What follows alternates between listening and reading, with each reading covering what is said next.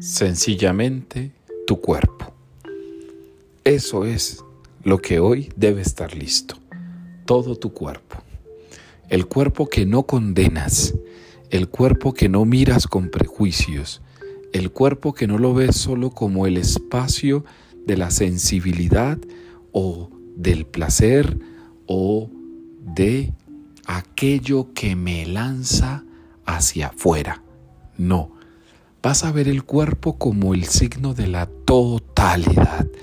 Sencillamente tu cuerpo porque es el signo que Dios ha puesto en el mundo como un espejo de su presencia.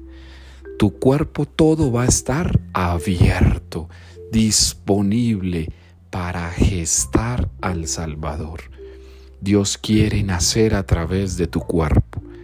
Ama tu cuerpo, ama tu imagen, ama tu silueta, ama todo lo que eres.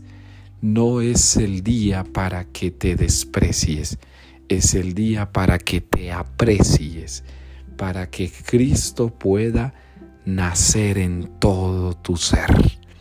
El cuerpo representa el ser y en ese ser de Dios es donde Él va a nacer. Dios va a nacer en tu ser y tu ser será para nacer. Ahí está la clave.